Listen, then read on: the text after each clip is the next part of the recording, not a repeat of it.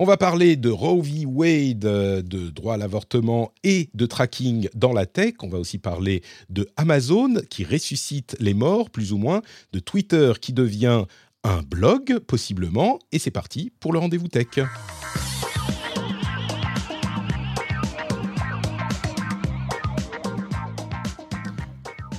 Bonjour à tous et bienvenue dans le Rendez-vous Tech, l'émission qui vous résume toute l'actu, actualité, tech, internet et gadgets, toute l'actu, actualité. On résume tout à partir du moment où ça concerne la tech. Et aujourd'hui, on a un gros programme, comme vous l'entendez. Et heureusement, euh, moi, je vous avoue que je ne serai pas à la hauteur de ce programme, mais on a une personne absolument fabuleuse qui va me permettre euh, de moins me ridiculiser que d'habitude, puisque Lucie Ronfaux est avec nous encore une fois. Salut Russie. Salut Russie, comment ça va? Bonjour, sans pression. non, mais écoute, tu sais, euh, ah, mais il y, a des gens qui, rejoignent le Patreon, là, comme ça, euh, Eric, tout à coup, pendant l'émission, puisqu'on est en live. Et c'est complètement fou. Je, dis, je salue la, le, Twitch. Euh, et justement, j'en profite pour remercier ceux qui ont rejoint. Je reviens tout de suite, hein, mais c'est l'occasion. Je reviens tout de suite, Lucie. Fab C01, qui c'est possiblement Fabrice, mais moi je pense que c'est fabuleux. Euh, c'est 01. Olivier D et Raph, le producteur de l'épisode. Merci à vous tous. Vous savez, c'est ceux qui euh, participent au Patreon, qui ont rejoint le Patreon depuis euh, la semaine dernière. Donc un grand, grand merci à vous tous qui permettez à l'émission d'exister. Et justement, l'émission, bah, on va la faire avec Lucie. Et je disais fabuleuse, et si je pouvais, on aurait Lucie tout le temps mais elle est très occupée parce qu'elle est une journaliste euh, à succès, de renom, et notamment euh, avec la... Tiens, je voulais te poser une question à propos de ta newsletter, Règle 30. Euh, règle 30, bon, la plupart des gens savent, j'imagine, c'est la règle selon laquelle il n'y a pas de femmes sur Internet. Mais je voulais, je voulais te demander, est-ce que tu as aussi choisi ce nom parce qu'il y a règle dedans et que du coup tu te disais, voilà, ça fait encore plus féministe de parler de règles et de, de sortir le tabou Ou non, c'est juste parce que c'est vraiment règle 30 euh, écoute, c'est une bonne question. Je crois que j'y avais pas vraiment pensé à l'époque. On, avait effectivement pensé à la rule 30, qui est la, cette fameuse règle qui dit euh, There is no women on the internet. On trouvait ça. un peu cynique, ironique. Euh, et puis, bah, s'il y avait règle dans le nom, c'était c'était encore mieux, mais c'était c'était pas la pensée principale, on va dire, derrière le titre. Mais d'ailleurs, tout le monde ne comprend pas la blague hein, de la règle 30. Je sais pas si c'est si c'est un, un si bon titre que ça. Ah bon? Mais ouais, je crois que c'est le premier à comprendre direct le truc. Généralement, je dois expliquer. non, bah écoute, en tout cas, euh, la newsletter est absolument excellente, évidemment. Donc, euh, vous pouvez aller vous y abonner sur euh, Numérama, règle 30. Et, je suis hyper heureux de t'avoir. D'autant plus qu'on a des sujets que tu maîtrises un petit peu. Et le premier d'entre eux, c'est un sujet qui est évidemment compliqué, puisqu'on va parler, alors pas directement euh, de droit à l'avortement, mais des conséquences euh, tech de, bah, vous savez quoi, on va, y, aller tout de suite, j'allais commencer à expliquer, mais euh, on va se lancer, non, c'est pas ça, on va se lancer dans les infos de la semaine, les grosses infos, et la première donc, ben, ce sujet dont on entend parler dans la, vraie actu, pas l'actu tech, depuis euh, évidemment des jours, qui est le, euh, comment dit, le renversement, l'annulation euh, du jugement Roe v. Wade aux États-Unis, qui garantissait le droit à l'avortement au niveau fédéral et qui donc maintenant permet à chaque État de la fédération américaine de décider si les femmes ont ou non le droit à l'avortement, avec en plus énormément de conséquences annexes. Euh, eh bien, il a des conséquences tech importantes, et en particulier dans le domaine de la vie privée et du droit à la, à la vie privée, enfin de, de, la protection des données privées. Puisque, euh, alors je vais, je vais, laisser la parole à Lucie parce que c'est un domaine euh, qu'elle connaît, sans doute mieux que moi, mais il y a un élément qu'il est important de noter parce que certains se demanderont peut-être, alors le droit à l'avortement et la collecte de données privées, quel est le rapport? Le truc, c'est que la plupart des États qui, euh, ont, qui, sont, qui ont déjà ou qui sont en train d'interdire l'avortement aux États-Unis ne s'arrêtent pas là, parce qu'on pourrait se dire, bon, bah, avortement autorisé ou pas, euh, ça n'a rien à voir avec les questions de données euh, privées. Mais en fait, oui, parce qu'ils vont plus loin que simplement le fait d'interdire l'avortement. D'une part, il faut, ils voudront, ils ont criminalisé la chose de manière assez sévère, et en plus, ils pourront être euh, amenés à euh, enquêter pour déterminer si oui ou non une femme a euh, fait ou eu un avortement.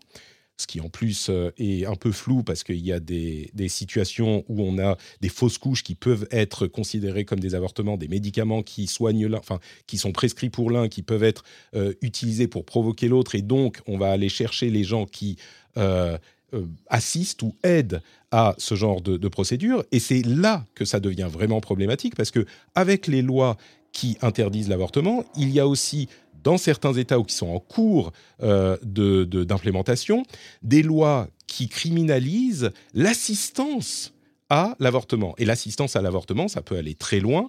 Euh, ça peut aller euh, jusqu'à justement ces questions de, de, procédure ou de traitement pour les fausses couches. Et donc certains médecins sont déjà en train de dire, oui, mais nous, on ne veut pas aider dans ce genre de cas parce qu'on pourrait ensuite nous accuser euh, d'avoir euh, provoqué un avortement ou ce genre de choses. Et du coup, il y a en plus de ça donc toute cette, euh, cette suspicion autour de ces questions fait que pour les enquêtes de, pour déterminer si oui ou non il y a eu avortement, eh ben on peut aller chercher partout, y compris dans la tech et y compris dans certains types d'apps.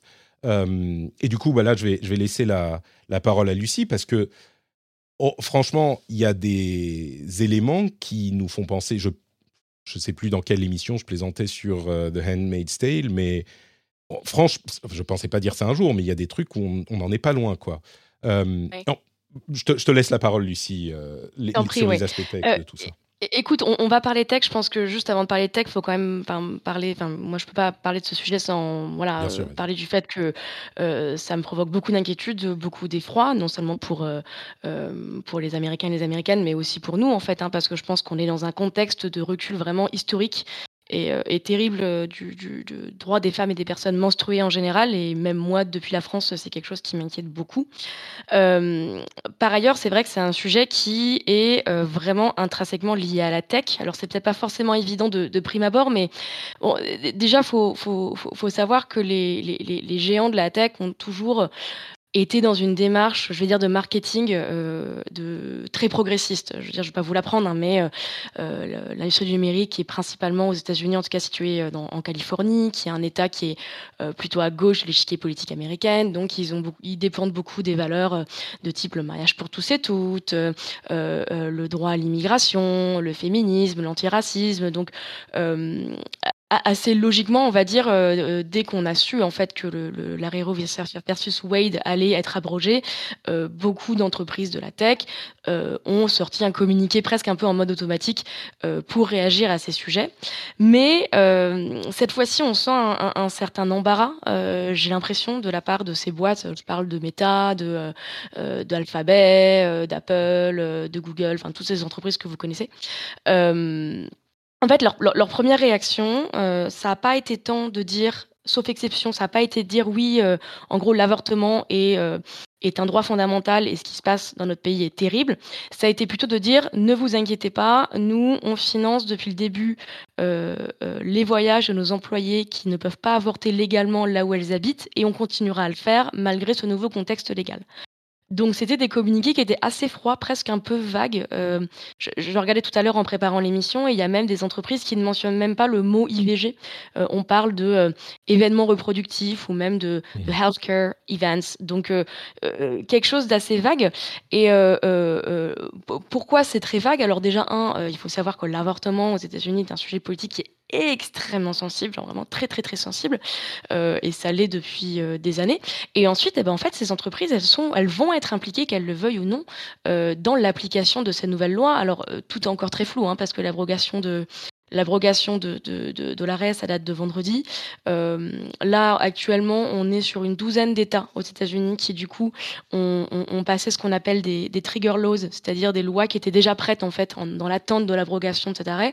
Donc là, euh, dans, une dans une, je crois c'est 13 ou 14 États aux États-Unis, on ne peut plus avorter où les restrictions sont euh, extrêmement sévères. Donc il y a des conditions, voilà, très, très, très, très, beaucoup plus sévères qu'avant. Et et en fait, euh, on ne sait pas ce qui va se passer, mais ce, dont on se doute, c'est qu'en fait, les, l'une des preuves qui sera sans doute utilisée pour condamner ou pour euh, euh, engager des poursuites contre les femmes ou les personnes qui vont aller avorter ou qui vont aider des personnes qui vont avorter, bah, ça va être nos traces numériques.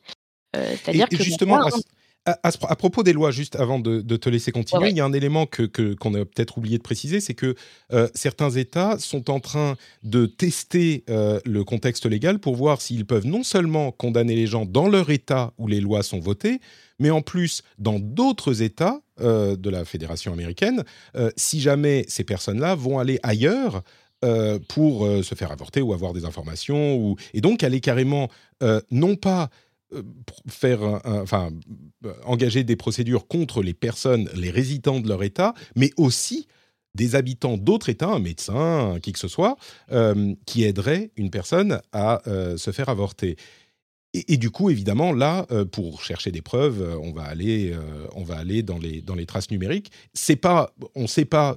Dis-moi si je me trompe, hein, mais on ne sait pas si ça tiendra légalement le fait qu'un État aille faire des poursuites sur un résident d'un autre État mais ça pose une question qui est, qui est, sévère et tout le monde est en train de paniquer dans ces... Dans ces euh, ouais, légalement, beaucoup de questions se posent, c'est mm. clair, et on a peu de réponses euh, pour le moment. Ce qui est sûr, c'est que l'arrêt Roe versus Wade, en fait, c'était un arrêt qui portait sur, sur le droit à la vie privée des Américains et des Américaines. Donc, en fait, à partir du moment où il est abrogé, euh, donc déjà, les protections autour de l'avortement ont sauté, mais potentiellement, d'autres types de protections pourraient être amenées à, sauter.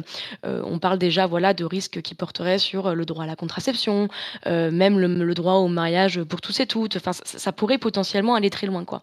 Et le, truc, c'est que on, est, C'est même plus que des, que des suppositions. Hein. On a des euh, avis euh, de certains. Euh, juges de la Cour suprême qui disent bah oui maintenant on va s'attaquer enfin il faut qu'on discute de tel et tel et tel arrêt qui encadre justement des, des, choses comme le mariage homosexuel ou le mariage pour tous et tout etc etc donc c'est pas juste est-ce que ça va arriver? Ça en prend le chemin ça en prend la voie clairement oui, ce qui ne veut pas dire que c'est déjà arrivé. Enfin, faut toujours. Enfin, j'essaie d'être précis sur ces sujets parce que c'est déjà suffisamment anxiogène. Euh, euh, voilà, donc les infos arrivent euh, un peu au, goutte à goutte, mais bon. Donc toujours est-il qu'on a eu ces, ces Gafa qui, voilà, se sont se sont exprimés et en fait assez rapidement, il y a eu énormément de critiques en fait sur ces réactions qui déjà étaient assez molles et aussi parce qu'elles ont été jugées par beaucoup de personnes et, moi y compris d'ailleurs hein, comme étant très hypocrites. déjà un euh, il faut savoir que l'industrie de la tech, euh, voilà, protège ses employés et, tant mieux pour eux et elles. Euh, mais quand on parle des employés, par exemple, on ne parle pas des sous-traitants. J'ai le cas d'Amazon en tête qui a annoncé en grande pompe que ses employés auraient le droit, voilà, à, un remboursement de leurs actes médicaux dans le cadre d'un IVG, mais n'a pas parlé, par exemple, des, livreurs, des livreuses, des personnes qui travaillent dans les entrepôts, qui pourtant bah, sont des personnes a priori moins riches qu'une ingénieure de la Silicon Valley et, et qui pourraient avoir besoin de cette aide. Et puis ensuite, il faut savoir que les entreprises de la Silicon Valley, euh, bah, en fait, elles, financent euh, beaucoup de lobbies, euh, alors de tout bord politique, hein, mais ça fait partie du jeu d'être une grosse entreprise aux États-Unis. Et il a été démontré que des entreprises bah, comme, comme Meta, comme Alphabet, comme toutes, toutes ces entreprises-là, en fait, font, ont fait des donations financières à des lobbies qui ont été directement impliqués dans l'abrogation de cet arrêt. Donc déjà, c'est bien gentil de faire des communiqués de presse en disant qu'on est vraiment désolé que le droit à l'avortement ne soit plus assuré, mais si par ailleurs on va financer les, euh, les, forces politiques qui sont à l'œuvre derrière cette abrogation, il y a une certaine hypocrisie. Et puis enfin, ben, on en arrive à ce que tu parlais, Patrick, qui était ben, voilà, cette, cette surveillance euh, numérique. Euh, il faut savoir, et ça c'est pas nouveau, hein, je veux dire, je vais, un peu enfoncer des portes ouvertes, mais on est évidemment dans un univers du web, alors pas que les grandes plateformes, mais toutes les entreprises du numérique, euh, où le modèle, le modèle économique principal est la publicité, et donc la richesse de ces entreprises sont l'exploitation de nos données. Ça, on le sait, hein, je veux dire, c'est, pas nouveau. Mais euh, cette surveillance numérique, elle peut se faire pour des raisons économiques, mais aussi pour des raisons de, surveillance policière. Donc, vous le savez bien, hein, mais euh, euh, les, GAFA doivent respecter les lois dans lesquelles elles sont implantées. Et en gros, les, les, les, gouvernements peuvent leur imposer de céder leurs données à des forces de police dans le cadre d'enquêtes pour des faits illégaux. mais ça, ça vaut pour voilà, le trafic de drogue, le terrorisme, toutes ces choses-là. Et puis, bah, potentiellement, aux États-Unis, maintenant, ça va valoir aussi pour le droit à l'avortement. Euh, et là, pour le coup, c'est vraiment pas de la science-fiction. Il y a déjà eu des cas euh, euh, qui ont été. Il y a une chercheuse aux États-Unis qui s'appelle Isabelle Cook Canty, si je me trompe pas, qui a fait beaucoup de recherches là-dessus sur la surveillance numérique de l'avortement. Et il y a déjà des cas aux États-Unis d'IVG qui ont été réalisés au-delà du cadre légal, donc par exemple au-delà du certain nombre de semaines dans lesquelles on pouvait avorter, où des femmes ont été condamnées parce qu'elles ont fait une recherche sur Google où elles ont écrit comment avorter après tant de semaines, ou alors elles ont envoyé des textos, ou alors elles ont envoyé des mails, ou alors elles ont fait une publication sur les réseaux sociaux. Donc toutes ces traces, elles ont déjà été utilisées dans le cadre de procédures pour des avortements illégaux, et il est quasiment sûr et certain euh, que malheureusement, bah, cette surveillance, elle va s'accroître euh, dans ce nouveau contexte de, quasi-interdiction de l'IVG sur tout le territoire américain. Et, là-dessus, j'ai vu que dans ta revue de presse, Patrick, tu avais mis un article, euh, c'est Vice, qui allait demander à, je crois, une dizaine d'entreprises tech ce qu'elles comptaient faire si on leur demandait bah, de céder justement des données euh, concernant euh, des, potentiels avortements illégaux. Euh, et aucune d'entre elles n'a répondu. Aucune d'entre elles n'a répondu parce que de fait, bah, comme dans tous les cas, elles doivent respecter la loi et donc, bah, si la loi dit que l'IVG est interdit, bah, elles céderont ces données, quoi, a priori. C'est ça qui, complique vraiment les choses, évidemment, parce que les, entreprises sont soumises à la loi, comme, enfin, comme partout. Et mmh il y a, on, est dans un contexte dont on parle depuis longtemps, qui est OK, maintenant tout va bien, mais euh, qu'est-ce qui se passe si le gouvernement change, si la loi change, si etc. Et on est pile dans ce contexte-là euh, où ces données sont collectées sans bon, évidemment qu'il y a des soucis, mais je veux dire sans, conséquences euh, directes dramatiques pour les utilisateurs. Mais si la loi change, bah, les entreprises en question sont obligées de, de, de, de, bah, de comment dire, d'accéder aux demandes de, de, l'appareil judiciaire, par exemple. Euh, et il y a un cadre dans lequel c'est encore plus euh, important pour cette question spécifique, c'est la question des apps de euh, suivi de cycle menstruel. Il y a eu une sorte de, de, vague, sur Twitter notamment, mais pas que, dans, dans la presse tech, sur la question du suivi, parce qu'évidemment, si on a les données euh, de cycle menstruel euh, d'une femme, bah, on va très vite voir euh, ce qui se passe à ce niveau-là. Et du coup, les apps de suivi, qui sont nombreuses, ont tout à coup été prises d'assaut par les questions.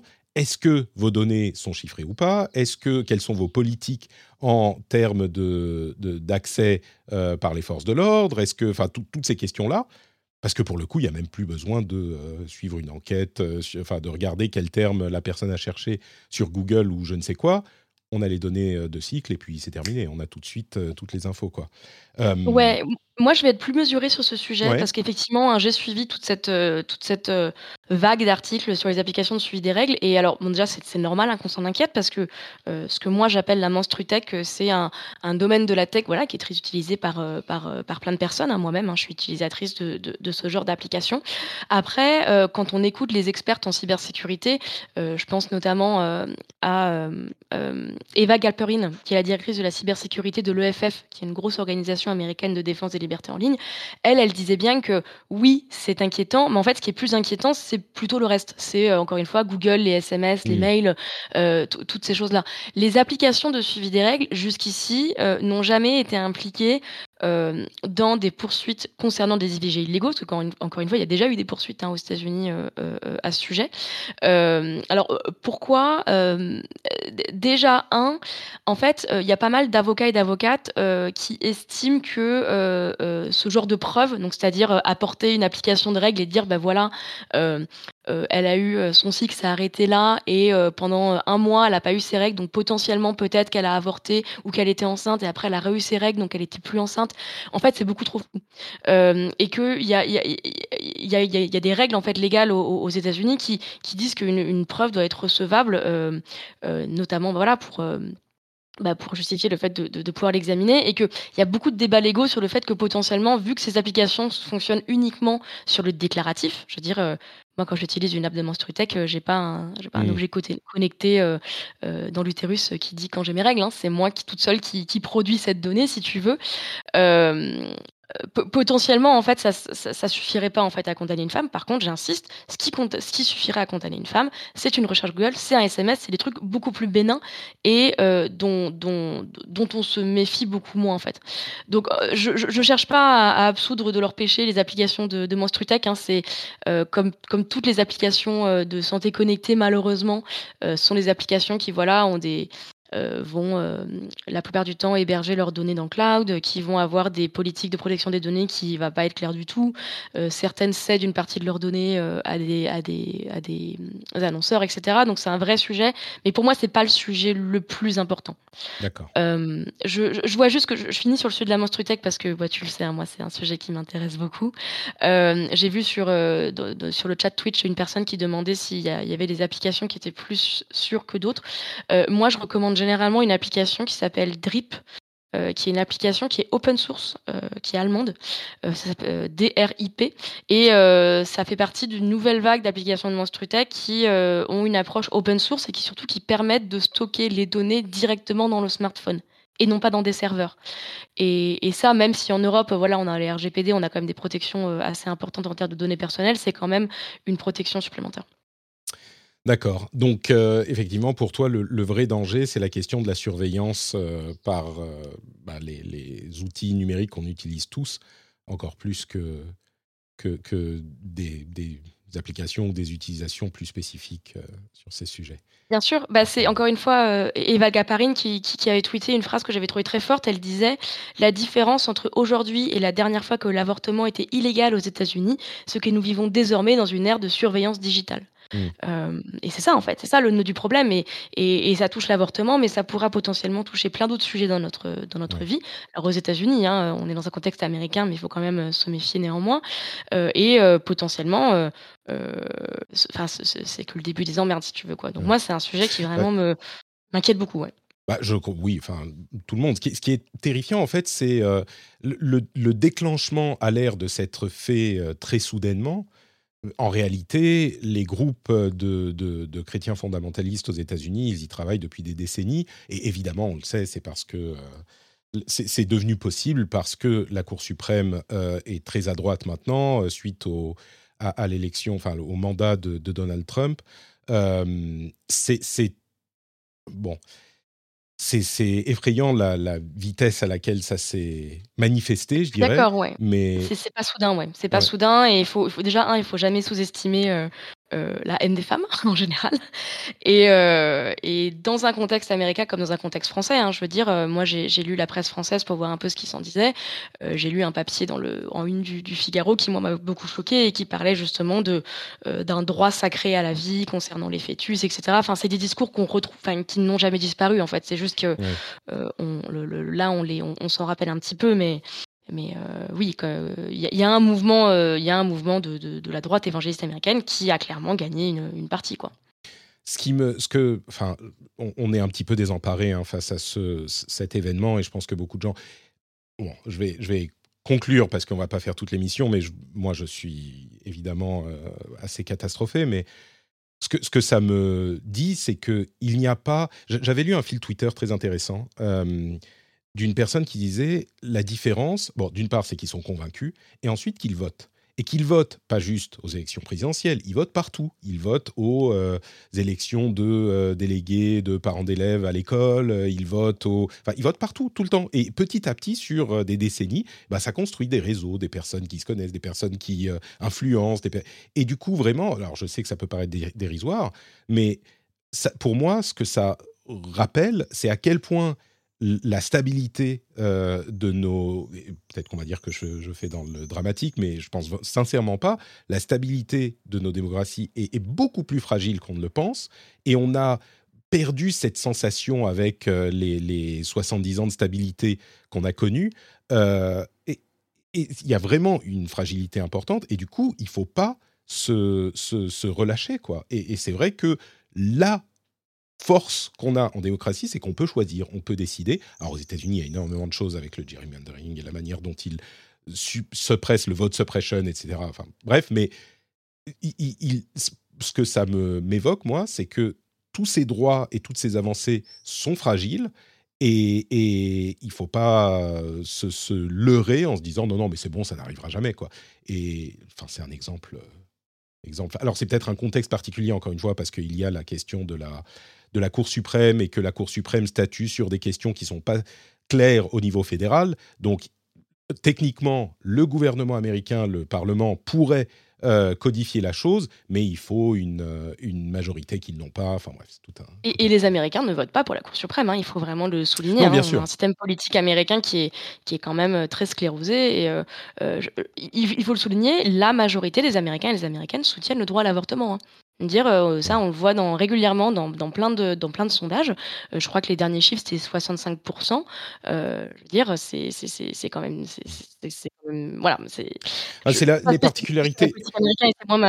C'est moins, mon, domaine, mais c'est vrai que la question de oui, il faut voter, bah, même quand on vote, on se retrouve avec ces, avec, ces situations, quoi.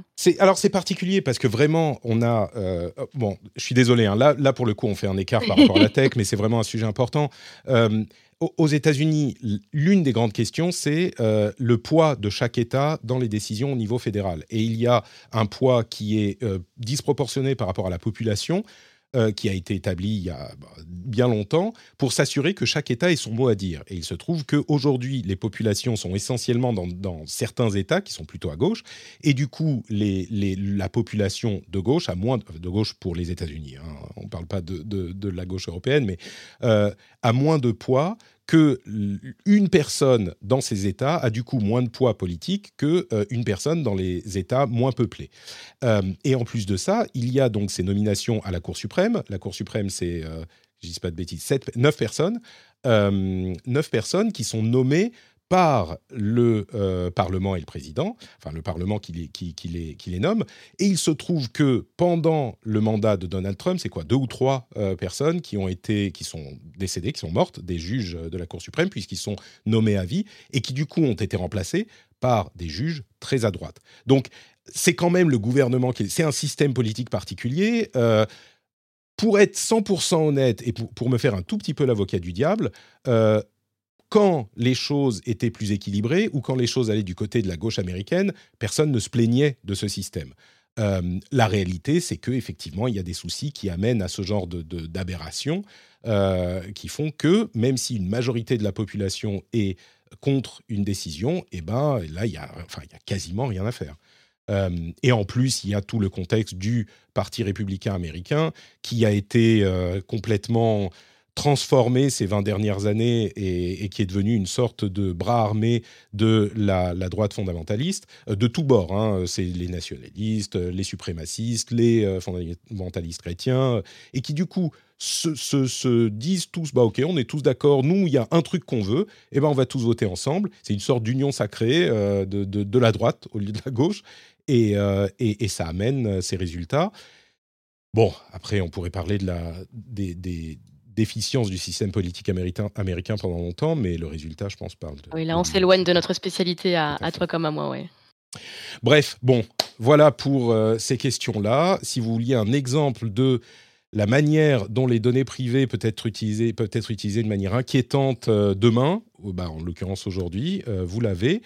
Et du coup, ça m'amène à une, un sujet sur lequel on va passer beaucoup plus rapidement, qui est le projet de Microsoft euh, d'éliminer les possibilités, d'arrêter la possibilité d'utiliser ces outils de reconnaissance euh, faciale pour des choses qui peuvent être biaisées. On parle de choses comme euh, l'âge, la race, race aux États-Unis, hein, mais donc l'ethnie, euh, ce genre de choses, parce que euh, éthiquement, ils se sentent euh, pas à l'aise avec l'idée que ces outils, et on en parle depuis longtemps, hein, de la question de l'utilisation éthique des outils de reconnaissance faciale, et donc Microsoft a décidé bah, du coup, on va arrêter la possibilité d'utiliser ces outils pour ça. c'est des choses, comme je le disais, donc le genre, l'âge ou l'état émotionnel même, ce genre de choses là où ça m'interpelle, c'est que il y a une, euh, technique bien connue en sécurité informatique qui est euh, le trustless. Alors, on parle beaucoup plus de, euh, de, mots de passe et de sécurité en général, mais c'est-à-dire que on, on, design, on, fait on conçoit des systèmes où on n'a pas besoin de faire confiance à quelqu'un ou de faire confiance à un État ou un organisme pour s'assurer qu'il soit mal utilisé ou qu'il soit sécurisé. Et euh, ça m'apparaît être une, sorte d'implémentation du trustless euh, dans les questions éthiques qui est peut-être euh, qui est peut-être importante à considérer pour d'autres domaines aussi. L'autre gros sujet qu'on voulait évoquer, c'est Amazon, alors il y a plusieurs éléments, et on va finir avec celui qui est le plus... moi, j'aurais dit le plus cringe, le plus what the fuckifiant, mais peut-être que, que Lucie me donnera une autre perspective sur la chose. commençons avec cette étude interne, tu as vu cette étude euh, sur les, les employés, euh, le pool d'employés potentiels pour Amazon euh, aux États-Unis? Non, tu, tu, me l'as appris, j'ai vu ça dans ta revue de presse, ouais. Alors, il y a une étude qui a été réalisée en 2021 par Amazon en interne qui estime que d'ici 2024, et même plus tôt dans certains États, Amazon aura employé tous les employés potentiels aux États-Unis.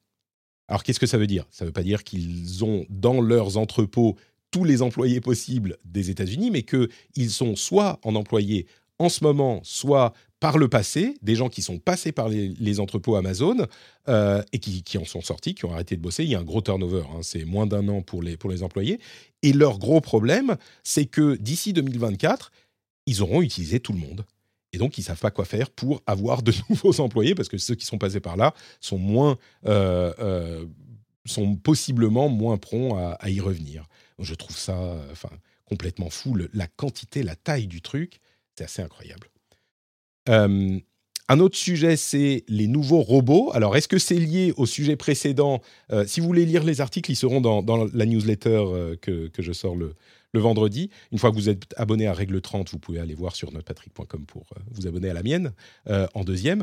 Mais l'un des robots, par exemple, c'est, vous savez, ces robots qui euh, portent les gros, les gros, comment s'appelle, les grosses armoires de colis. Eh ben, jusqu'à maintenant, ces, petits robots qui ressemblent à des énormes Roomba, ils étaient cantonnés à des zones fermées. Ils ne pouvaient pas interagir avec les, personnes qui travaillaient dans les entrepôts. Maintenant, ils en ont qui ont une reconnaissance visuelle suffisamment forte pour pouvoir être dans les mêmes espaces. En plus, ils ont un système assez malin, une sorte de faisceau lumineux de 3-4 euh, mètres qui montre dans quelle direction se déplace le robot pour que les gens puissent voir euh, le faisceau sur le sol. Ils ont aussi des, robots qui font, euh, qui permettent de d'attraper, enfin des bras robotisés qui attrapent les colis même quand ils sont dans des dans des piles. Et puis il y a un petit un, système qui scanne les les paquets tellement vite qu'en fait, on les transporte euh, d'un endroit, d'une armoire à une autre, en gros, et le système voit tout seul euh, sans qu'on ait à passer devant le scan.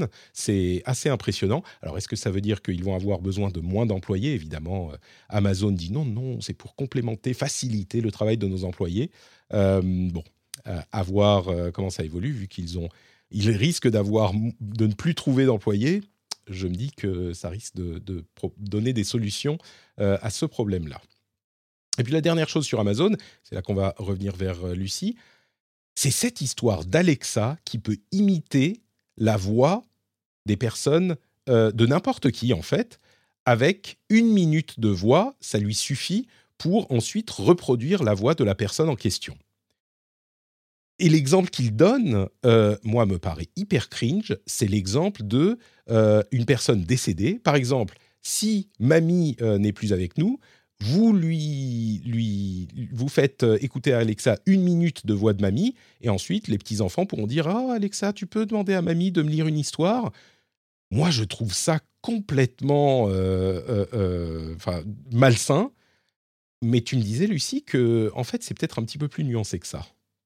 Alors ouais, moi c'est un sujet qui m'intéresse parce que, euh, il y a deux ans, j'ai fait une, série documentaire qui s'appelle «Mort à la ligne» que vous pouvez retrouver, euh, chez Binge Audio. C'est une série, euh, en podcast et qui portait justement sur comment les nouvelles technologies, pouvaient, transformer notre rapport à la mort et notre rapport au deuil.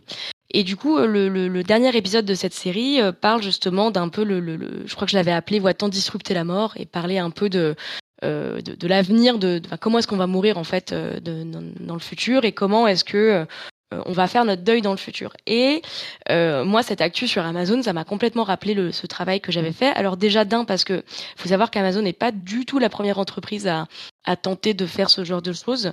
Euh, il y a déjà pas mal d'exemples, notamment, alors c'était plutôt des bots, jusqu'ici dans des bots textuels, euh, qui étaient entraînés soit sur la base de SMS, de messages, soit entraînés carrément par des personnes euh, en phase terminale, pour qu'ensuite leurs proches puissent discuter avec eux dans le cadre de cancer.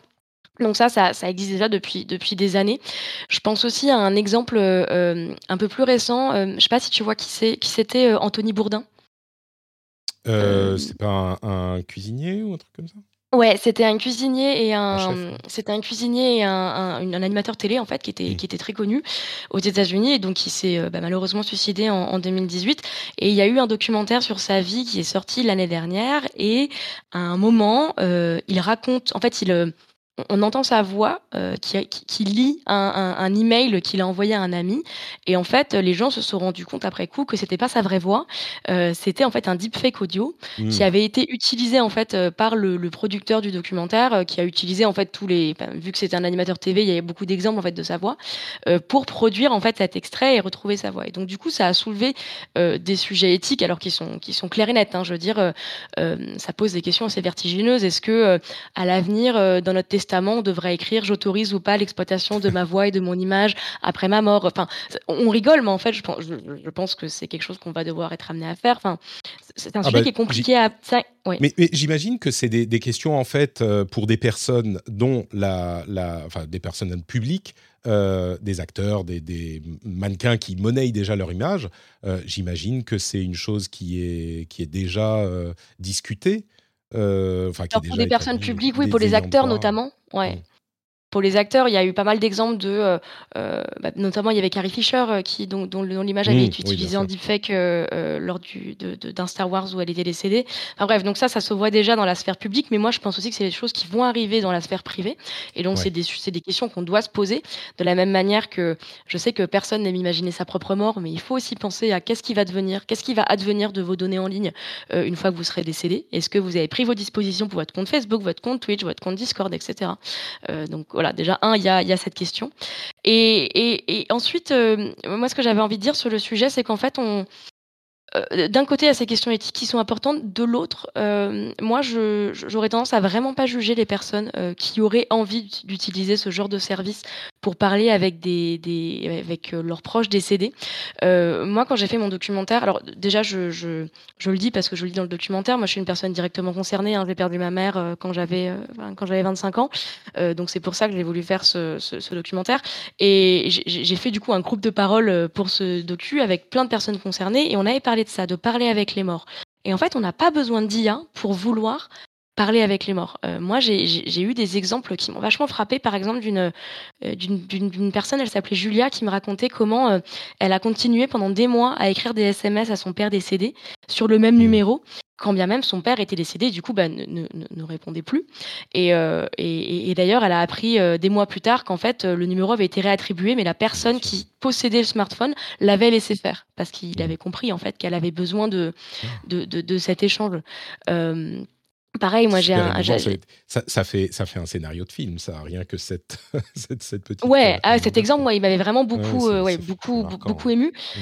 Euh, pareil, j'avais un, un, un, monsieur qui était plutôt, euh, voilà, qui était plus âgé et qui avait des enfants, qui s'était posé la question de. Il avait un compte Twitter et s'est dit, ouais, à un moment, pour rigoler, j'avais envie de programmer des tweets qui seraient publiés dans 20-30 ans. Mmh. Euh, et en fait, j'ai décidé de pas le faire parce que je me suis dit, dans 20-30 ans, il y a des chances que je sois peut-être mort. Qu'est-ce que mes enfants vont comment mes enfants vont réagir s'ils voient des messages de leur père mort euh, mmh. euh, d'un coup. Enfin bon. Et, donc, c'est des questions qui sont un peu vertigineuses. Sur, sur, ce point spécifique, il y a beaucoup de gens qui sont, euh, beaucoup de questions, qui, enfin de questions de personnes qui réagissent à des choses comme les rappels automatiques de fête des mères ou de fête des pères, ce genre de choses pour des personnes qui, qui ont perdu. Bah, J'imagine que, que tu es concerné, qui sont chez qui ça ravive des. Complètement. Et en fait, les morts nous parlent. On n'a pas le choix. Moi, j'ai eu des rappels euh, sur Facebook pendant des mois euh, euh, qui me disaient, qui me disaient, c'est l'anniversaire de ta mère. Ah, voici les derniers comptes avec ta mère, etc. Parce que tous les réseaux sociaux sont bâtis sur les interactions. À partir du moment où il n'y a plus d'interactions, les réseaux veulent forcer les interactions. Mmh. Bref. Et donc, pour finir là-dessus, Julia, donc la, la, la, jeune femme qui m'avait raconté parler avec son père par SMS, m'avait dit une phrase qui m'avait marqué. Elle m'avait dit, mais en fait, faire un deuil, c'est sauter dans le vide. Et parfois, on a besoin de reculer. Mmh. Et, pour elle, euh, le, fait de vouloir parler avec un bot ou un truc comme ça, euh, elle savait pas si elle aurait eu envie de le faire, euh, euh, si, elle, si l'opportunité lui était présentée, mais elle comprenait. Elle disait, moi, à un moment, j'ai eu envie de reculer, donc j'ai parlé à mon père par SMS, et bah, potentiellement, les gens qui voudraient utiliser ce genre de service, bah, peut-être qu'ils auront envie de, reculer. Quoi. Alors, ça, n'absout pas Amazon des enjeux éthiques, hein, vraiment. mais, mais voilà, je pense que personne ne peut deviner, avant d'être concerné par le sujet, ce qu'on aurait envie de faire face à ce genre de, ce genre de choses. Quoi. Écoute, merci beaucoup de me donner un petit peu de, de perspective. Je mets l'ambiance hein, aujourd'hui, je suis Non, mais écoute, les sujets sont ceux-là. Euh, mais, mais non, sur, sur celui-ci en particulier, euh, c'est précieux d'avoir ce genre de perspective parce que moi, ma réaction, il se trouve que j'ai perdu mon père il y a quelques années, donc je suis pas. Enfin, tout le monde. bon, tout le monde, euh, ça arrivera à tout le monde, mais le. le ma première réaction à ça, c'était, enfin, c'est quand même hyper glauque, c'est hyper bizarre. Qu'est-ce que, pourquoi, comment? Finalement, euh, finalement, oui, pourquoi pas, à partir du moment où on comprend ce que c'est, à quoi ça sert, euh, comment c'est utilisé. Euh, oui, bon, j'y avais, j'y avais pas assez réfléchi, donc merci. Non, mais c'est compliqué, hein, c'est compliqué, et puis ça peut, ça pose des questions de manipulation, de bon, je, mmh. encore une fois, je, je, nie pas ça, mais bon, après, il y a un peu d'empathie, quoi. Mm, il y, a, y a aussi l'aspect euh, purement tech de, il suffit d'une minute. Alors, il faut voir à quel point c'est fidèle, hein, mais il suffit d'une minute de voix pour reproduire la voix de quelqu'un. Après, euh, est-ce qu'on va avoir, je suis sûr que c'est déjà le cas, des, des outils euh, qui vont reproduire la voix de quelqu'un à qui on va pouvoir faire dire certaines choses qu'on va utiliser pour, je sais rien moi, de, de, des arnaques, du harcèlement, tout ce genre de choses. ça pose toutes ces questions aussi. Mais là, clairement, c'est uniquement cette question d'Alexa qui peut du coup être. Euh, tu vois, moi, quand ils ont dit euh, la lis une histoire avec la voix de grand-mère, je me suis dit mais c'est c'est bizarre. Et en fait, euh, bah peut-être pas. T'as raison. Bon bah écoutez, on va parler d'un blague Pardon T'as une blague à faire, quelque chose, non? Non, par contre, j'ai un truc super joyeux dont je peux vous parler. C'est Patreon. Wouhou Attendez, je vais vous faire un petit, euh, un petit effet sonore absolument incroyable. L'effet sonore qui fait. Bravo Patreon Non, bon, je vais parler de Patreon, mais, mais juste dans une seconde supplémentaire pour dire, euh, c'est des sujets on en parle, euh, j'en parle de temps en temps. Moi, quand j'ai commencé le rendez-vous tech, c'était pour parler euh, du dernier iPhone, des apps euh, du moment, ce genre de choses. Et ces sujets-là, c'est des sujets qui sont hyper importants, dont on parle peut-être ici ou là, mais qu'on a rarement le temps d'explorer comme on le fait dans cette émission. Et, un petit peu plus longuement. Et du coup, je pense que même si c'est pas forcément les sujets les plus sexy, il est important de, c'est bah, comme je le dis parfois, c'est les légumes euh, de, des news tech et on peut pas manger que des frites quoi. De temps en temps, il faut aussi comprendre les enjeux et comprendre aller un petit peu plus loin sur ces sujets. Donc euh, c'est aussi ce qu'on fait. Et du coup, et du coup, Patreon, euh, patreon.com/rdv tech si vous voulez soutenir l'émission, si vous voulez envoyer. Et on a des news un petit peu plus intéressantes, moins, plus légères, on va dire, euh, dans un instant. Euh, mais si vous voulez soutenir l'émission, et eh ben, c'est très simple, vous allez sur patreon.com slash rdv tech. Euh, il y a Guy Book qui a laissé un, un message sur iTunes, enfin une review sur iTunes. Avec ses 5 étoiles, il a donné plein de compliments, merci beaucoup à lui, et il dit Attention toutefois, effet secondaire, j'ai une irrépressible envie d'offrir un café à la personne la plus proche de moi à chaque fois que j'entends un bruit de clé. C'est étrange. Merci Guibook. Et effectivement, si vous euh, ne le faites pas tout de suite, cette histoire de Patreon, ce que vous pouvez faire, c'est quand vous arrivez chez vous et que vous mettez les clés dans le bol, et eh ben ça fait cling, et là vous dites Patrick, ah mais je voulais payer un café à Patrick. Et eh ben vous allez sur patreon.com slash rdvtech quand vous euh, arrivez chez vous et quand vous entendez les clés dans le bol. Et là, vous pouvez choisir, bah, je vais payer un café, un Mars, un sandwich, euh, une bière à Patrick sur ce merveilleux site qui est Patreon et qui me permet de euh, continuer à vous proposer cette émission. Donc merci à tous ceux et à toutes celles qui sont sur Patreon. je vous aime d'amour.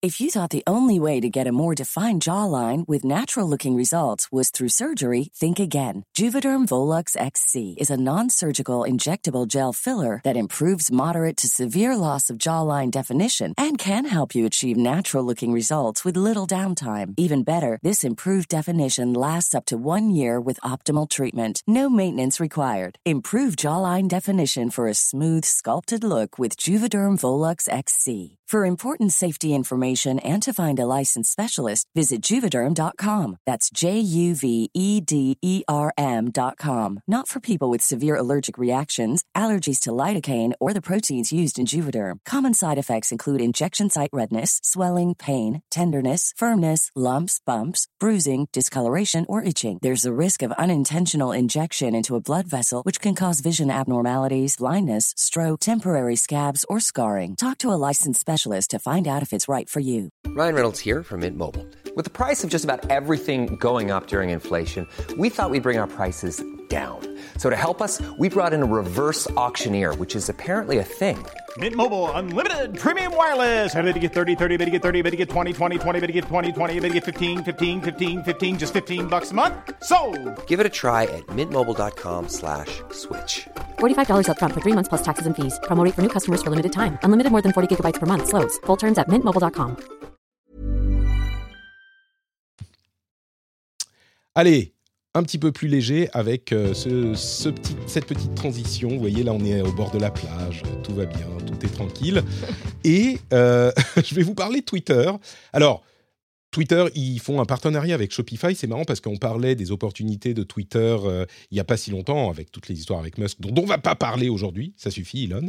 Euh, mais Shopify partenariat, ça veut dire que euh, Shopify est connecté à Twitter et donc il est facile de vendre ces choses. Si on est sur Shopify, qui est un outil de e-commerce euh, bien connu, et ben de vendre aussi sur Twitter. Entre parenthèses, on aura un épisode spécial sur le e-commerce pendant l'été, pendant les vacances. Donc vous saurez tout sur ces sujets-là.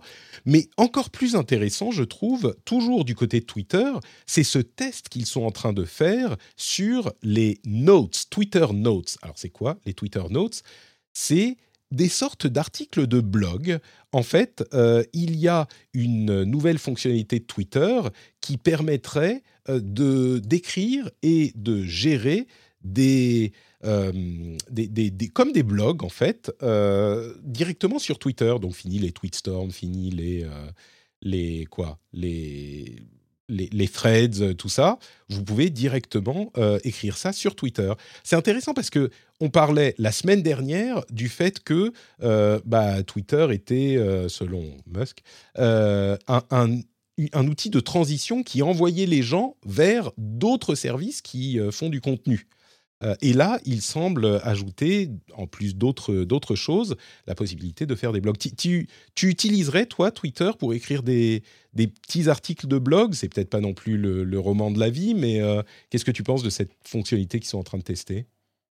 Alors euh, oui, peut-être que j'utiliserai. Après, je t'avoue qu'à chaque fois que j'entends Twitter euh, investir dans une nouvelle fonctionnalité, je me dis que j'aimerais bien qu'ils mettent euh, cet argent et cette énergie dans la modération au hasard. mais, euh, mais oui, oui, on, est clairement sur un retour du long forme sur Internet, à la fois dans la, dans la vidéo et dans le dans, dans l'écrit. Après, je t'avoue que euh, moi, je trouve quand même que la force de Twitter, c'est l'instantané, hein, c'est le court. Donc euh, voilà, je, je suis assez neutre sur le sujet, je crois. Voilà, je... c'est bien de pas avoir d'avis parfois, et je crois que j'en ai pas vraiment. Moi, je- ce que je me dis, c'est que, évidemment, Twitter a besoin de garder les gens sur le site, donc ça s'inscrit dans ce cadre-là. Euh, comme beaucoup de fonctionnalités euh, qui ont été ajoutées à Twitter, souvent, ça vient d'une manière qui est déjà, enfin, d'une utilisation qui est déjà présente sur le réseau. Et en l'occurrence, je parlais des threads et des, bon, on appelle ça les threads maintenant, plus les tweetstorms, mais euh, c'est, enfin, un tweet sur deux, j'ai l'impression, c'est une série de, de 15 tweets qui expliquent un truc. Et c'est souvent intéressant. Donc, euh, je, me demande si ça peut pas, effectivement, si c'est intelligemment intégré, remplacer ces trucs qui existent déjà de toute façon. Euh, en même temps, euh, comme tu le dis très bien, la force du truc, la force de Twitter, c'est les petits contenus très rapides. Donc, je ne sais pas si ça pourrait nuire à cet aspect du, à cet aspect du, du, service, quoi. Google et la presse. Il y a un retour. Vous saviez que Google est parti de d'Espagne, Google News, pardon, et, et a quitté l'Espagne il y a, ça fait quoi, quelques années? Ça fait déjà huit ans? Mon Dieu, ça fait presque huit ans. On Euh, vieillit, hein. Oh, ben, il semble. Euh, eh bien, suite aux nouvelles réglementations européennes, ils reviennent en Espagne avec un nouveau design, etc. Mais ce qui m'a intéressé le plus, en fait, c'est que au-delà de la question du retour de Google News en Espagne, en fait, euh, il semblerait que, selon une étude, c'est une étude qui est, qu'il est difficile de faire parce que avec ou sans Google News, bah, Google News est partout. Et en l'occurrence, sans Google News, il semblerait que les niveaux de trafic n'aient pas tellement changé. Et ça, ça m'a beaucoup surpris parce que quand on parle de Google, de Google News, on dit que la force du service, c'est qu'il envoie énormément de trafic au site de presse. Et évidemment, c'est vrai, c'est vrai, c'est comme ça que ça se passe. Mais il semblerait que si Google News disparaît, eh ben en tout cas l'expérience que ça a donné en Espagne, c'est que bah, les sites n'ont pas vu leur trafic s'effondrer, parce que les gens vont quand même euh, euh, checker les sites de, de, presse pour avoir leurs informations, j'imagine. Ça m'a surpris cette, euh, cette partie du, du de, de, la, conclusion de l'article, quoi. C'est enfin bon après Google News, le débat Google News et la, France c'est interminable. Mais. Euh, je, je, je, ne m'y tenterai pas. je crois que c'est un piège dans lequel il ne faut pas tomber. Euh, et à propos de Google, toujours, euh, juste pour continuer avec les États-Unis, le Parti républicain aux États-Unis fait pression sur Google pour. Alors, vous voyez que c'est ça s'immisce partout. L'un des problèmes qu'ils ont au Parti républicain, spécifiquement, visiblement les, les démocrates ne sont pas aussi remontés, c'est que Google dans ces euh, outils de Gmail, flag les mails de campagne du Parti républicain comme spam beaucoup plus souvent que celui des démocrates. Alors, est-ce que c'est parce qu'ils en envoient beaucoup? Anecdotiquement, j'ai vu euh, beaucoup de témoignages euh, parlant du nombre de mails qu'on reçoit du Parti républicain quand on leur a donné une adresse email. ça a l'air assez inquiétant. Mais bon, du coup, euh, Google est maintenant en train de demander euh, aux autorités américaines de faire une exemption euh, pour les emails de campagne politique pour permettre qu'ils ne soient pas classés comme, comme spam suite aux plaintes du, du, du, GOP, du Grand Ole Party, le parti républicain. Ça s'immisce partout. Et, oui, ça fait partie ça fait partie de, ce grand débat depuis des années, les républicains et plus généralement du clan conservateur euh, américain qui, qui accuse les grandes plateformes en ligne euh, de les euh, censurer. Je fais des guillemets avec mes mains devant ma webcam qui est éteinte, mais voilà, de, censurer leurs propos sans jamais vraiment le prouver. D'ailleurs, la plupart, en tout cas sur les réseaux sociaux, la l'immense majorité des études euh, montrent qu'au contraire, euh, les algos euh, et même les systèmes de modération des grandes plateformes ont tendance à favoriser les contenus conservateurs par rapport aux ceux plus progressistes. Donc bon, effectivement, je, pense que sur la question des mails, je n'ai pas enquêté sur le sujet, mais on, peut supposer qu'on est plus face à une affaire de spam qu'autre chose, mais c'est un argument politique qui a beaucoup de points hein, aux États-Unis et, et les, les, conservateurs ont, ont vraiment euh, un peu gagné la bataille des idées sur ce sujet, ce qui est un peu terrible parce qu'encore une fois, il n'y a jamais eu de preuve. Quoi. Et même, euh, comme tu disais, c'est plutôt le contraire.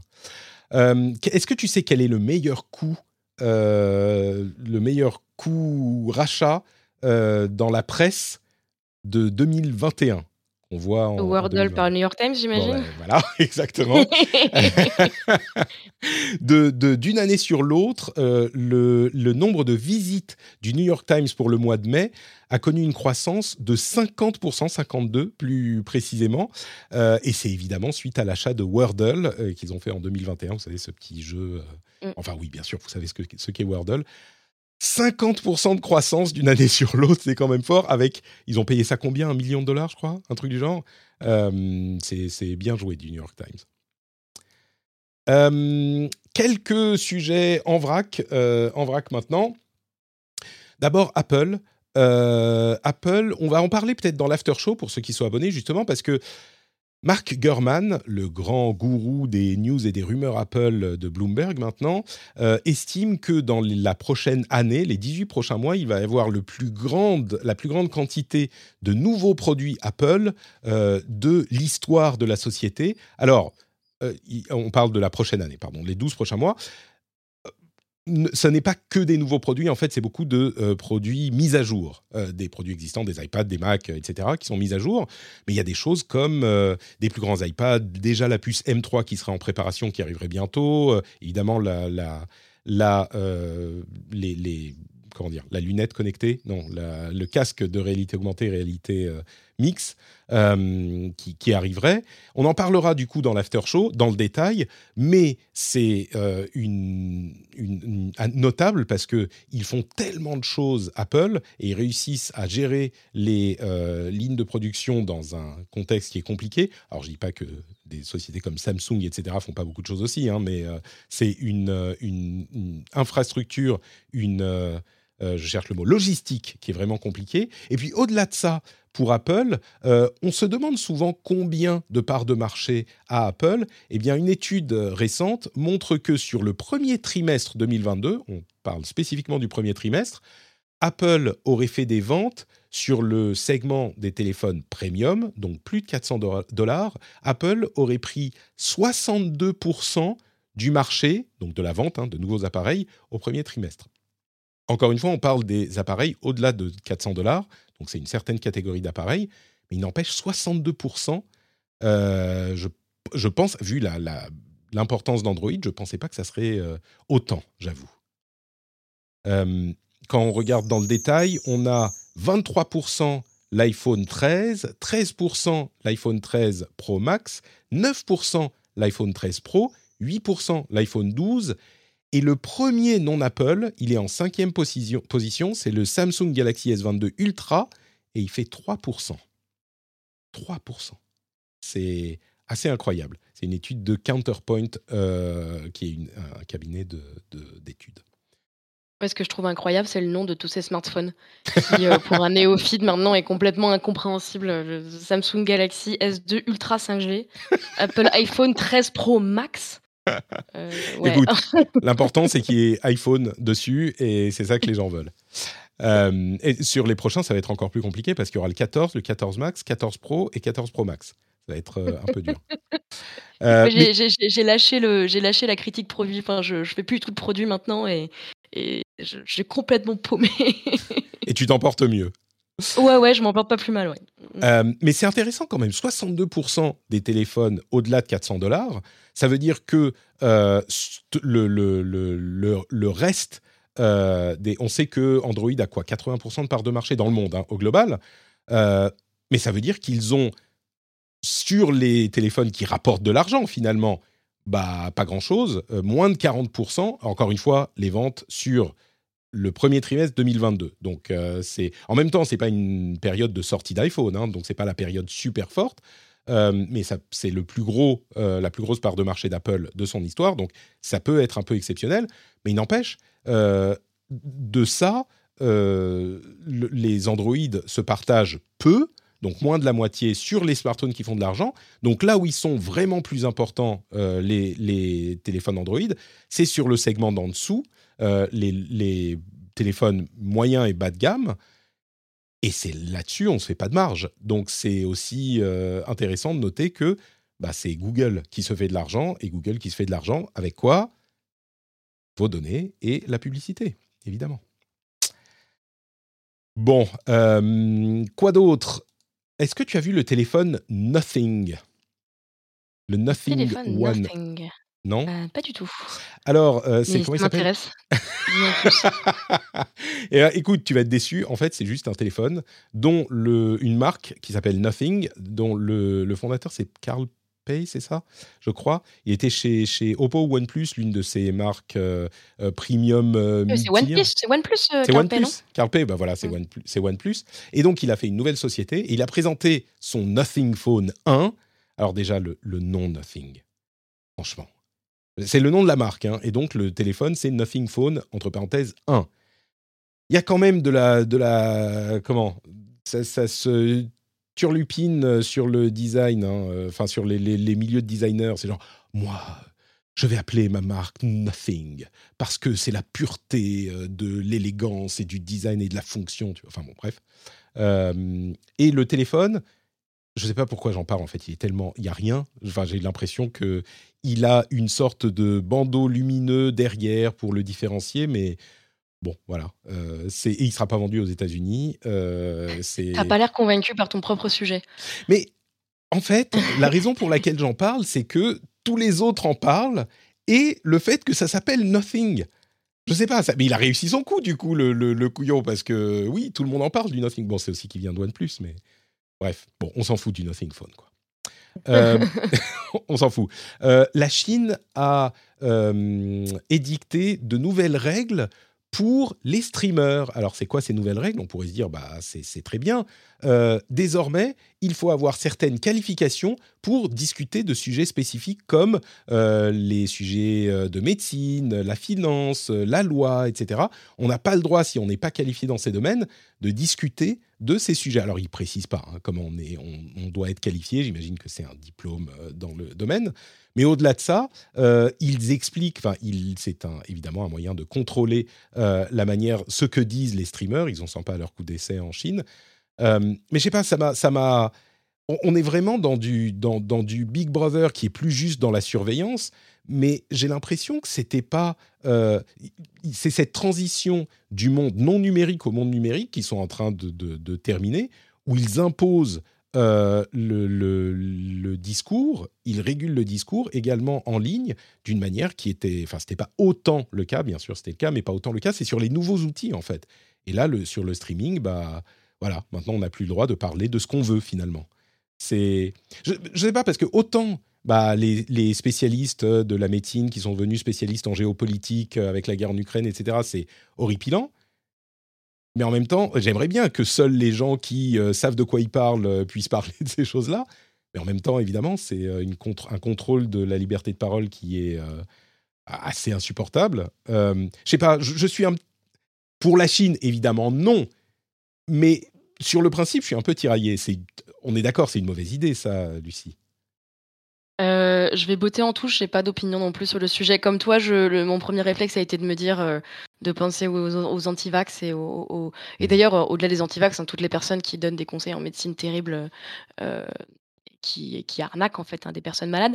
Euh, après, euh, après, mon second réflexe a été de me dire oui, mais est-ce que ça veut dire que par exemple, euh, si je suis victime d'une violence policière, j'ai plus le droit d'en parler parce que je ne suis pas policier et donc pas qualifié pour parler de. Bref.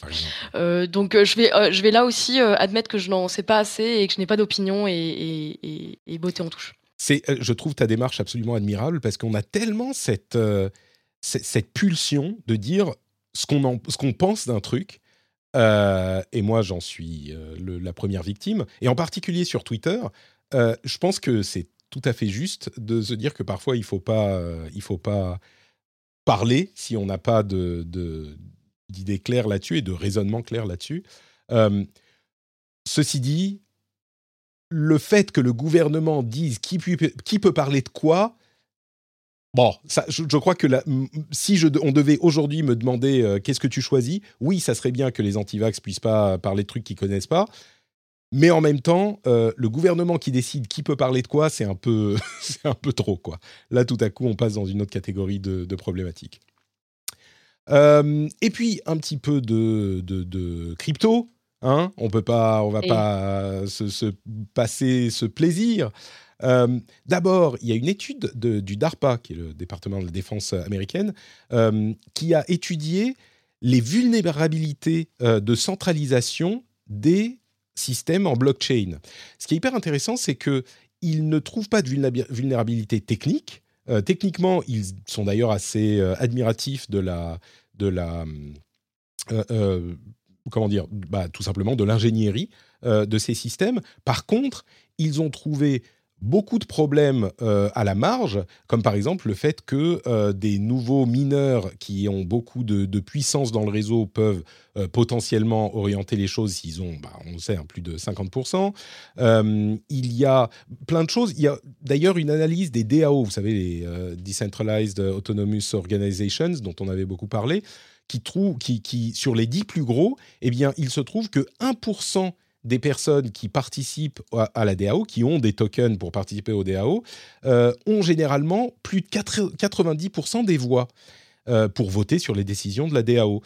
Et c'est vraiment intéressant parce qu'on se rend compte à quel point les systèmes qui sont censés être décentralisés et qu'on nous vend comme des systèmes hyper décentralisés euh, sont au final décentralisés par d'autres moyens. On a vu des NFT qui sont bloqués par des, plateformes d'échange, etc.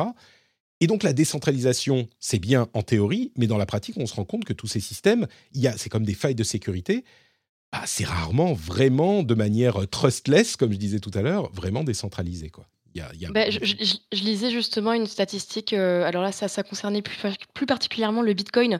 C'est une étude qui vient du National Bureau of Economic Research, donc euh, le, une institution officielle aux États-Unis, euh, qui disait que, enfin, qui estimait que 27% de tous les Bitcoins en circulation dans le monde sont détenus par 0,1% des, des, des propriétaires de Bitcoin.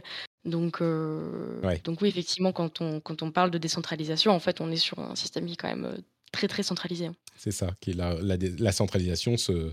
Parce que en, plus, le truc, c'est que la centralisation, elle, existe pour une raison. Il y a une affaire de d'aspects pratiques. Alors là, je parle pas des gens qui, euh, de, qui possèdent les tokens, mais sur les euh, plateformes d'échange ou d'achat euh, de, crypto, ils sont centralisés parce que c'est pratique.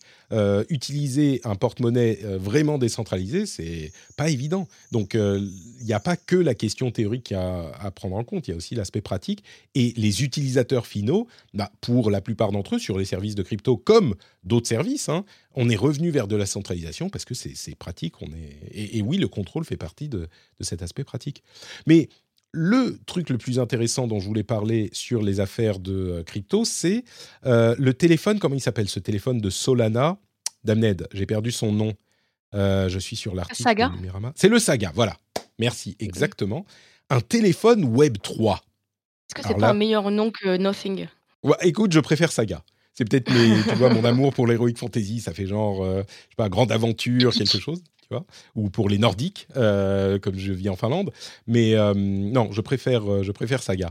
Mais, mais vous allez me dire, mais un téléphone Web 3, qu'est-ce que c'est que cette connerie encore? Eh bien, en fait, c'est pas si bête que ça.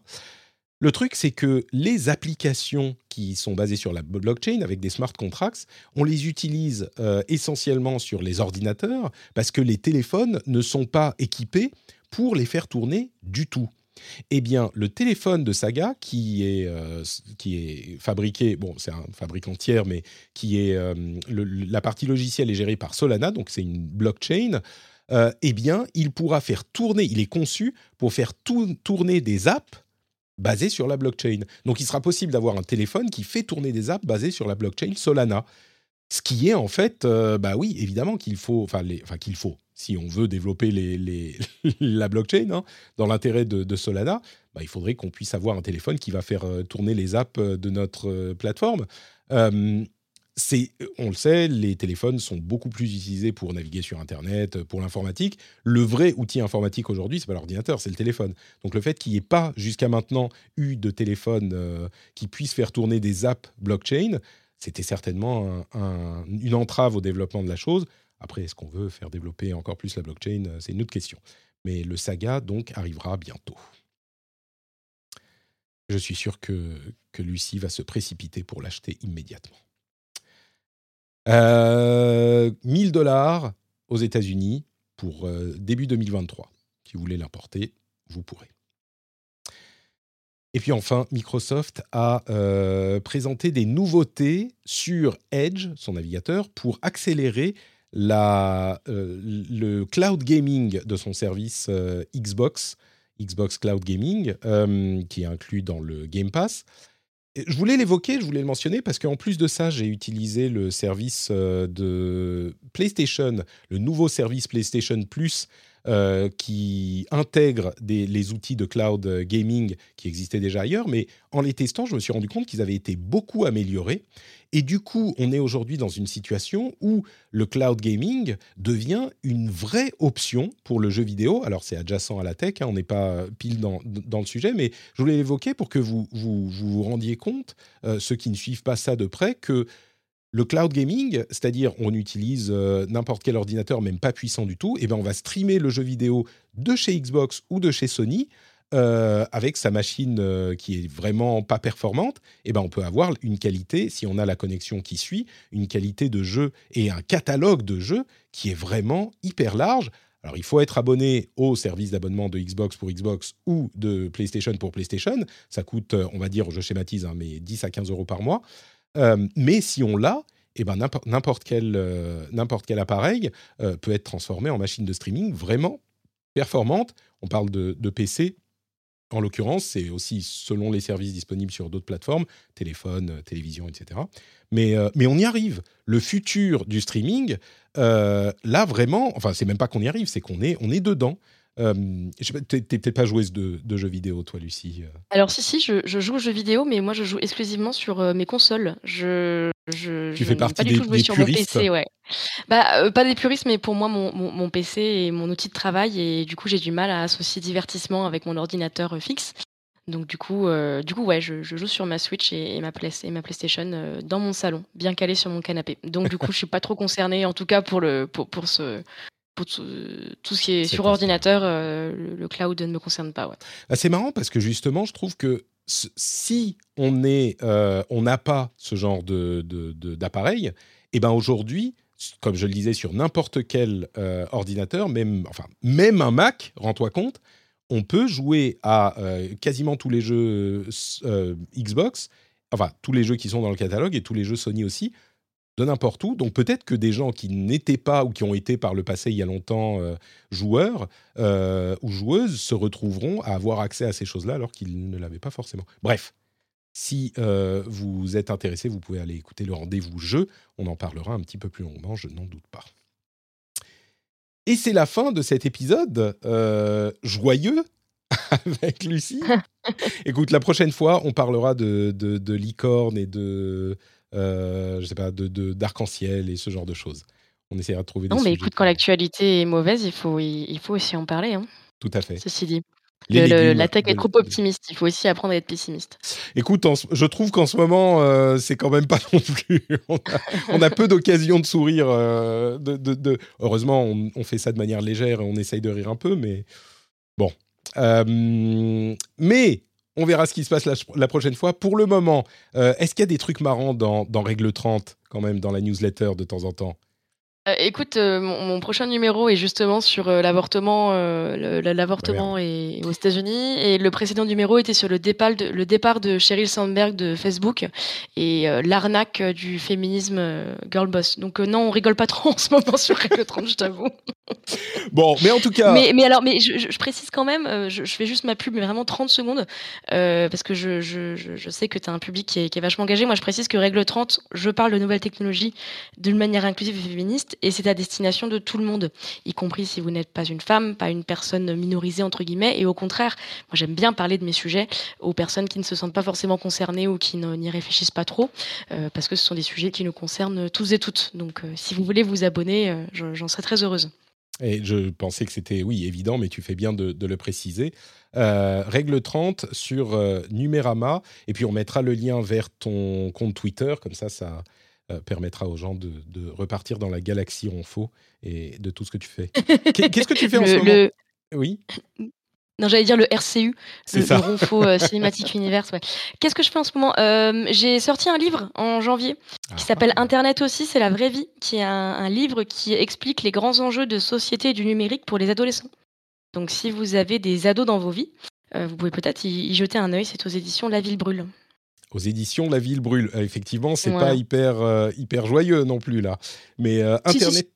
c'est au contraire avoir un point de vue optimiste et, et surtout euh, positif et pas méprisant sur les pratiques numériques des ados.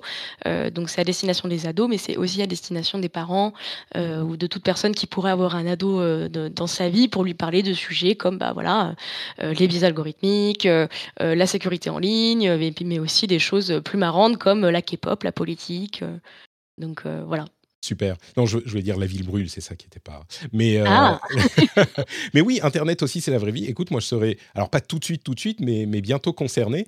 Et je t'avoue que, euh, je, alors je sais pas comment, mais je l'ai raté, euh, le fait que, que, tu avais sorti un nouveau livre après les, les, règles du jeu. La règle du jeu ou les règles du jeu? Les règles du jeu. Les règles du jeu, merci. le, mais, mais, mais oui, j'aime beaucoup le titre parce que ça parle vachement.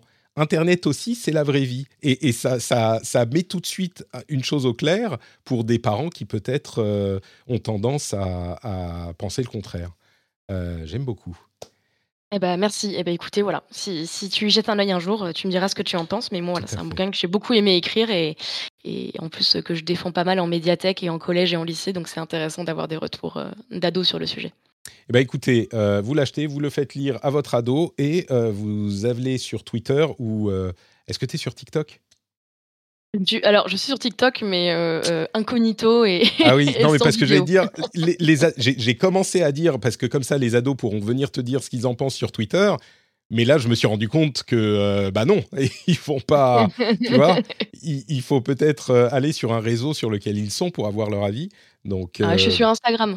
Ah, très bien. Instagram, euh, ça commence quand même à devenir un petit peu le. Il y a tellement, ça a tellement changé. On en parle de temps en temps ces, ces dernières semaines. Hein. Euh, je suis pas convaincu que. À mon avis, il y aura une place à prendre pour le nouvel Instagram. Parce que là, tout à coup, Instagram, c'est que des vidéos, c'est que des, des, recommandations de trucs euh, que tu ne suis, de gens que tu ne suis pas forcément, des, contenus populaires.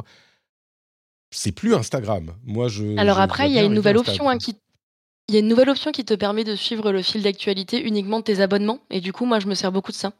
Ouais, mais ils, mettent quand même plein de vidéos. Tu vois, Instagram, c'était agréable parce que les belles photos, les beaux. moi, je suis désenchanté. Alors, dans le fil, dans le fil abonnement, tu n'as pas de pub, justement.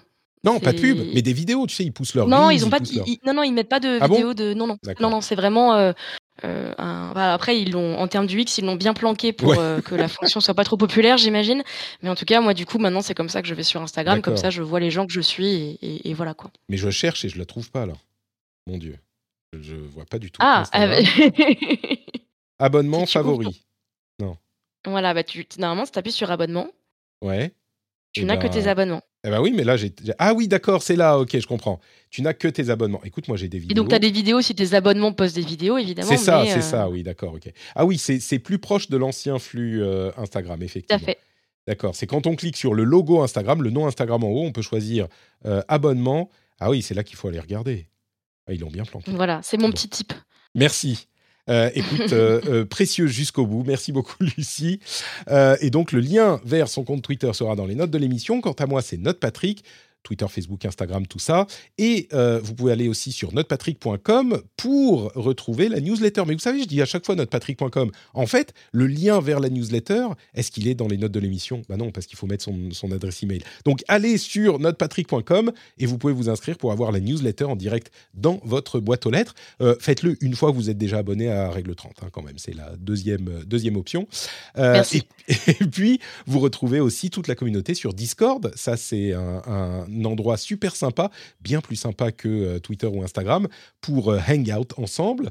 Et vous trouvez aussi les émissions toutes les semaines euh, sur Twitch et en replay sur YouTube. Et ben là, les liens, c'est dans les notes de l'émission. Et puis, je conclue avec le truc le plus important, Patreon, patreon.com slash rdvtech.